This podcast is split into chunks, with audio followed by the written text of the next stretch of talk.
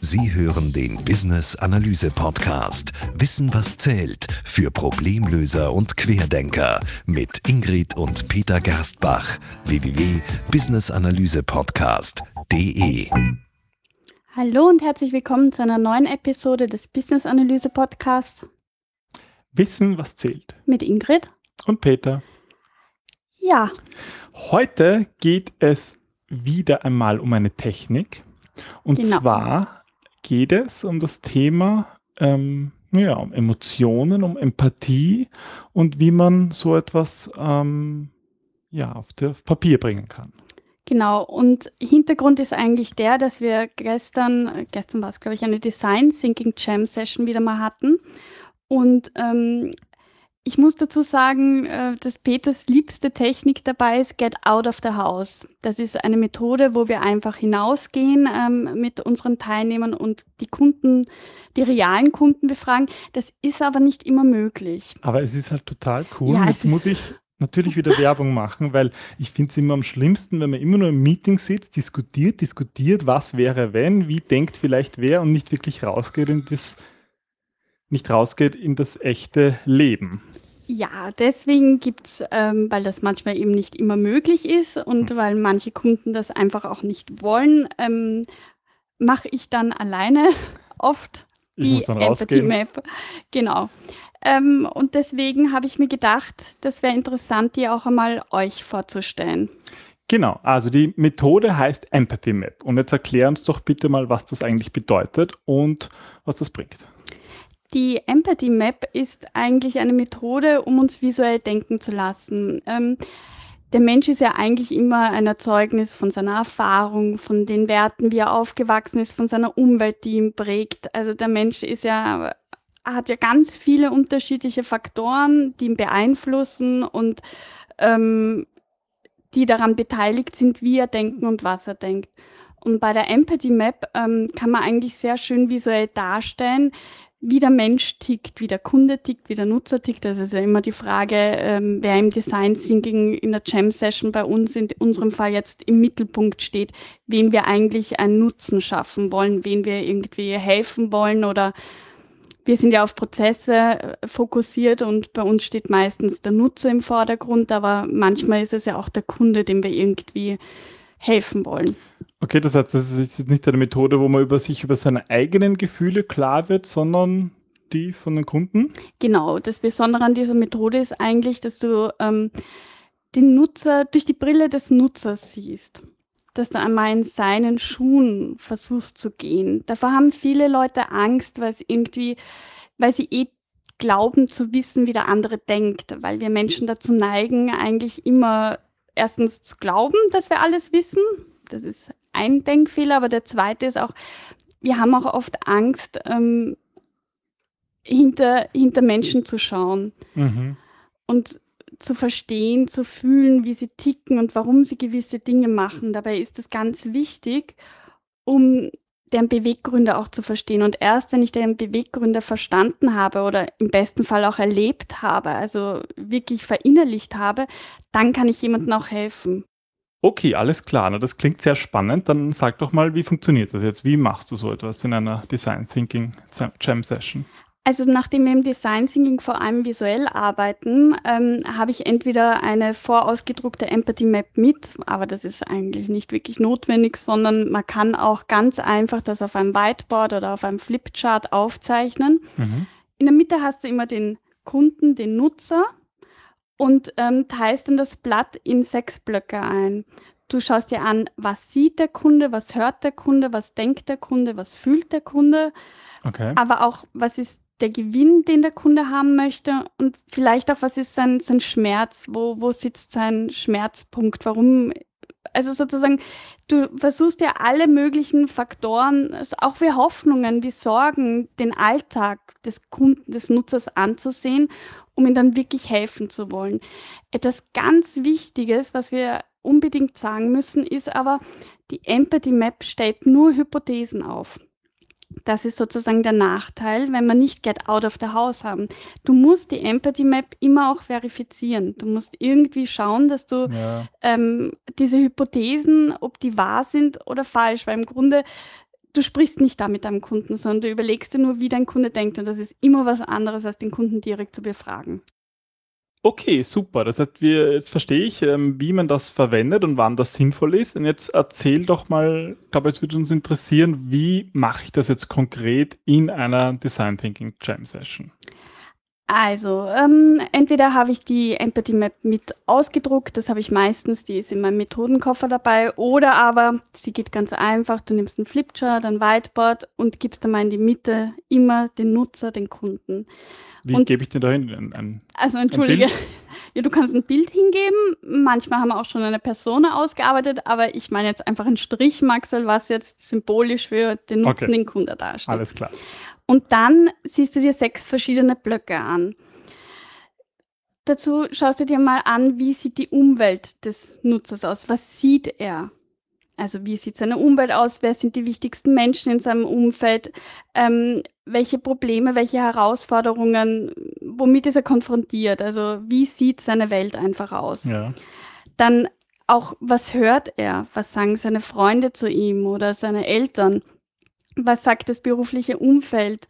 Ähm, auch wie wird der Kunde Nutzer beeinflusst äh, durch, durch irgendwelche Werte, durch irgendwelche Weltanschauungen, ähm, durch welche Mittel?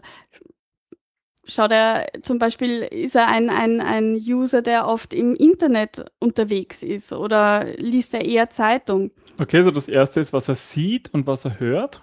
Genau, dann haben wir, was er denkt und was er fühlt.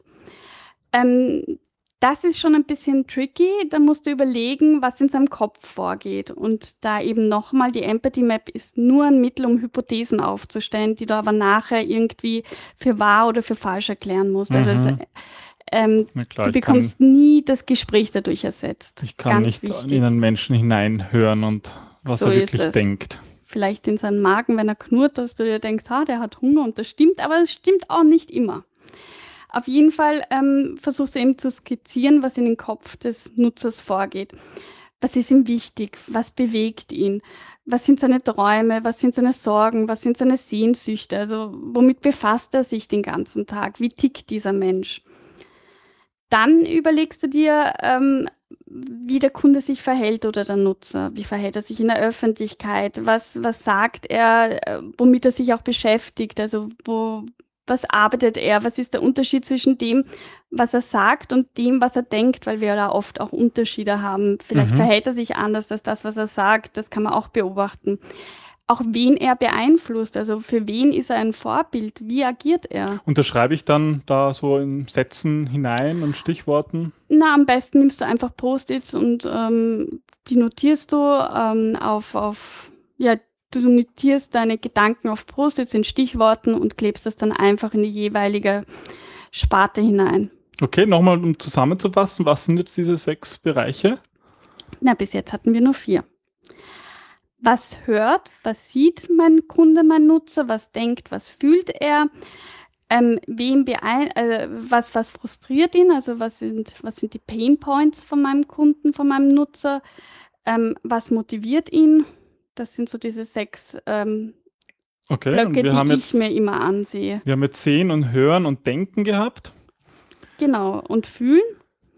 Jetzt sind wir noch kurz bei, ähm, was frustriert ihn, also sozusagen, welche, vor welchem Hindernis steht er, was könnte sein Bedürfnis sein, wo, wo hat er irgendwie ein, ein, was möchte er lösen, was, womit möchte er sich beschäftigen ähm, welche Risiken muss er auch dazu eingehen, um dieses Bedürfnis zu erfüllen? Okay. Aber auch, was motiviert ihn? Was will er wirklich erreichen? Wie misst er Erfolg? Wann ist für ihn etwas erfolgreich? Wann ist für ihn etwas wichtig? Okay. Also diese Werte anschauen.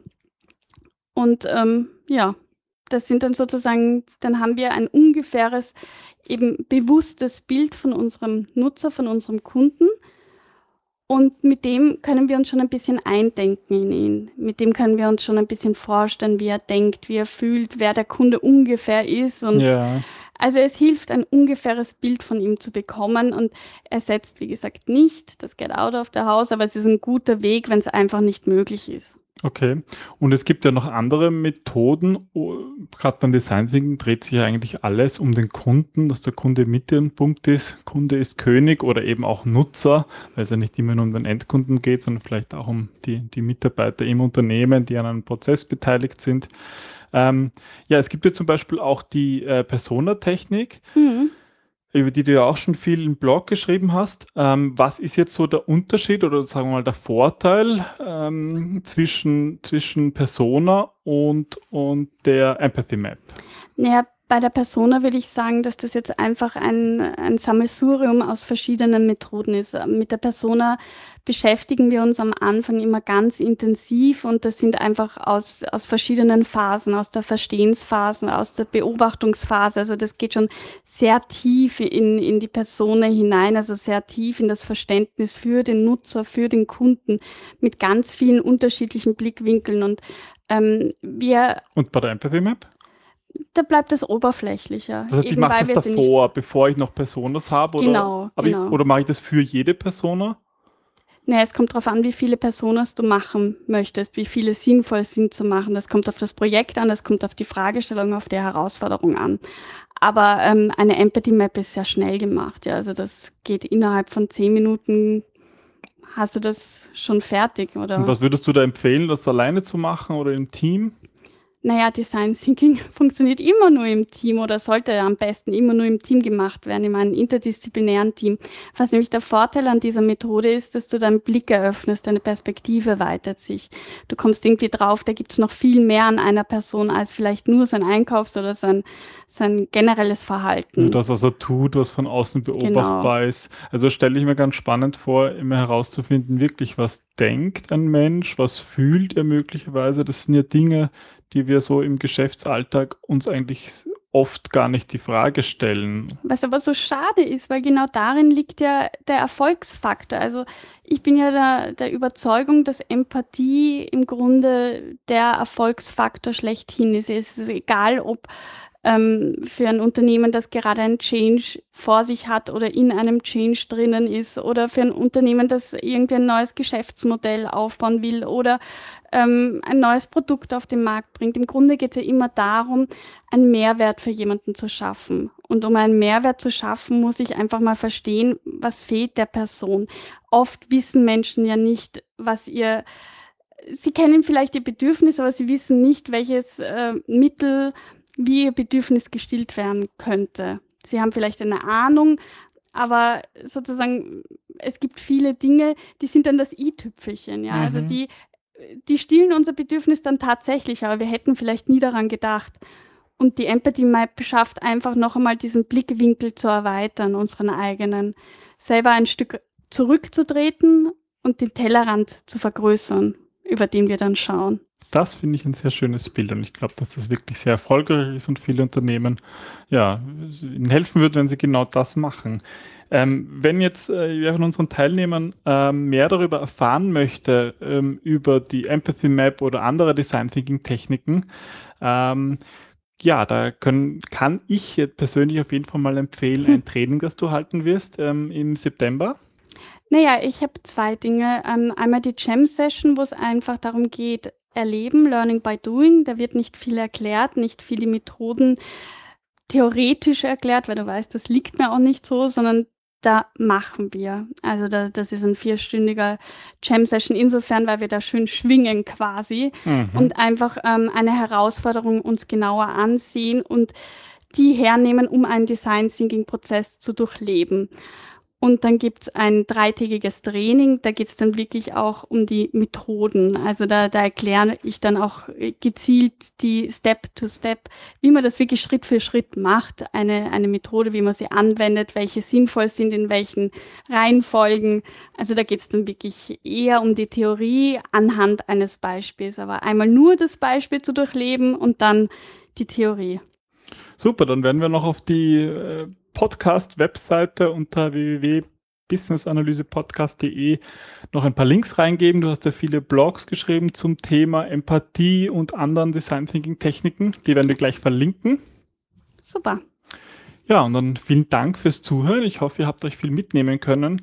Ähm, Wenn es irgendwelche Fragen oder Anmerkungen oder auch Erfahrungen von euch gibt, wie ihr die Empathy Map in eurem Unternehmen einsetzt, Ja, dann bitte einfach melden.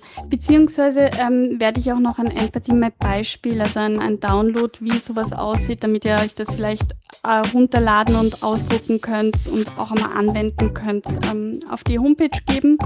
Ja, und da würde es mich natürlich auch interessieren. Vielleicht wollt ihr mir auch welche zuschicken. Das wäre überhaupt spannend. genau.